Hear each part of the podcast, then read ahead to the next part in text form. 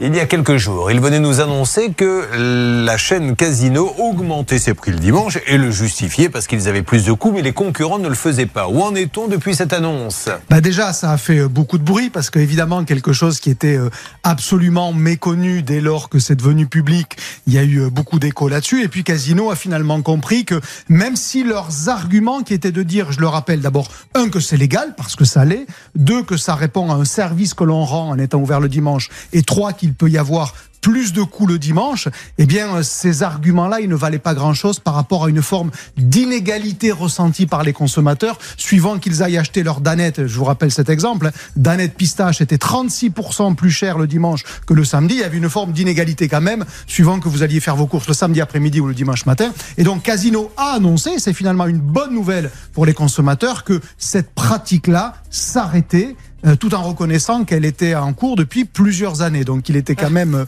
temps de s'en rendre compte et de le révéler.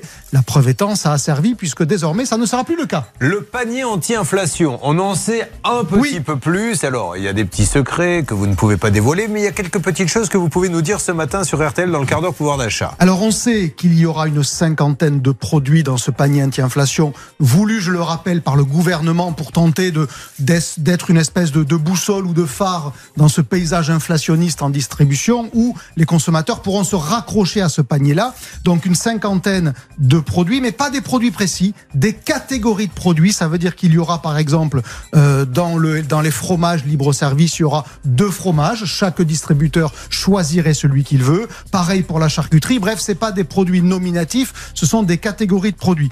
On sait qu'il y aura et de l'alimentaire et du non-alimentaire avec des produits d'hygiène et de droguerie par exemple, notamment de l'hygiène féminine. On sait que ça pèse lourd dans le budget de certaines consommatrices. Ça doit démarrer le 1er mars. Il serait temps que les enseignes signent parce que c'est presque demain le 1er mars. Ça doit durer trois mois et les enseignes signeraient un engagement à ne pas faire supporter à leurs fournisseurs l'effort de prix qu'elle ferait. Sous-entendant, ça ne se ferait que sur les marges des distributeurs. Alors, est-ce que ça va être opaque ou est-ce que ça va être en totale transparence Parce qu'après, on peut dire on a fait, mais sans vraiment savoir ce qui s'est passé. Le problème, c'est que pour le moment, il y a déjà que deux joueurs qui ont accepté de rentrer sur la pelouse. Il y a hmm. Lidl et Système U qui ont donné leur accord, et tous les autres, pour le moment, euh, ne veulent pas ou ne veulent pas trop le faire. Et en fait, ce qu'il faut comprendre, c'est que la, la ministre du Commerce, qui s'appelle donc Olivia Grégoire, elle est, elle est en train de faire en quelque chose de la, de la chirurgie. D'abord parce que les enseignes n'en veulent pas pour une raison bien simple.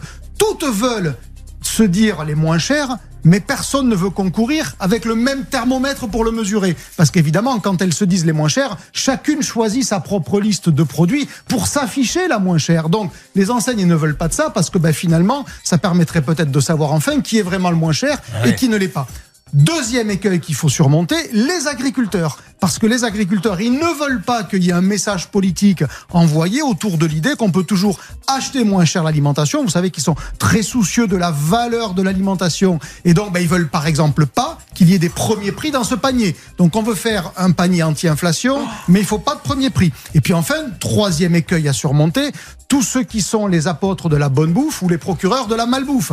Eux, ils disent, oui, oui, c'est une super idée, mais il faut qu'il y ait du bio, il faut qu'il y ait du local, il faut qu'il n'y ait pas de Nutella par exemple, il faut qu'il n'y ait pas de confiserie. Bref, c'est de la chirurgie très très lourde et c'est pour ça que ça explique que ce panier anti-inflation qui est en tant que tel une bonne idée pour envoyer le message aux citoyens que le gouvernement fait quelque chose, c'est pour ça qu'il a quand même beaucoup de mal à être mis sur pied. Et puis on est en pleine négociation annuelle entre euh, les grandes surfaces et leurs, euh, Jusqu'au 28 fournisseurs. Alors euh, ça, ça, vaut le coup que vous ouvriez une toute petite parenthèse pour expliquer à, tout le monde qu'en fait une fois par an, toutes les grandes surfaces, les, les enseignes se réunissent. Pourquoi avec le gouvernement Enfin, avec, leurs fournisseurs, avec tous ceux qui fournissent la grande distribution. Ils discutent en gros jusqu'à une date butoir qui est le 28 euh, euh, février à minuit. Et là, ils doivent décider, hein, euh, Olivier, de des prix qui vont être pratiqués dans, les, mois qui suivent. Tout ça. Voilà. C'est là que ça se met d'accord. Qu'est-ce qui se passe Alors là, il y avait eu une tentative de loi pour justement que ce soit la proposition des fournisseurs qui soit retenue et pas celle des distributeurs. On sait bien qu'en général,